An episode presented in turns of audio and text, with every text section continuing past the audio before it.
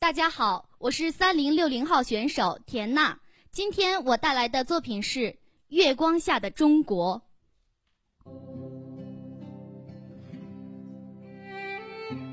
我一直想为月光下的中国写一首诗。月光下的中国，我喜欢它宁静的样子，我喜欢它温柔中的强大力量。在夜色里，它银装素裹，仿佛无数雪花的绽放，散发着梅的清香。我想为月光下的中国写一首诗。月光下的中国，大河奔流，白浪溅起漫天的星星。月光下的中国，长城巍峨，绵延万里的巨龙，砖的鳞甲闪着银光。如果你站在城墙上，还依稀可以听得到遥远的回声。那些兵器的撞击，那些战马的嘶鸣，英雄逐鹿，万丈豪情，快意人生。壮士报国，一腔热血，化剑为犁。五千年。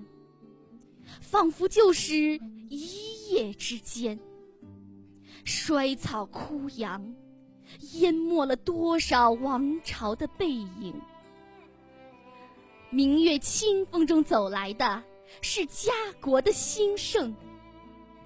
再悠远的历史折叠起来，不过就是一本线装的古书，不必红袖添香。因为在月光下，会阅读的更加清晰。因为月亮还是那轮月亮，千年万年，它都始终高悬天空。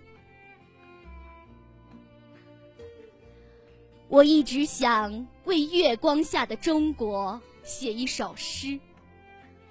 这个夜晚，我在北京。在一家酒店的房间，凭窗眺望，我感觉到了中国的心跳。我看见了车水马龙，流光溢彩；我看见了月白风清，一扫阴霾；我看见了崛起的城市，万家的灯火，在月光下。做着同一个晶莹的梦，我在憧憬着一个纯净的、崭新的黎明诞生。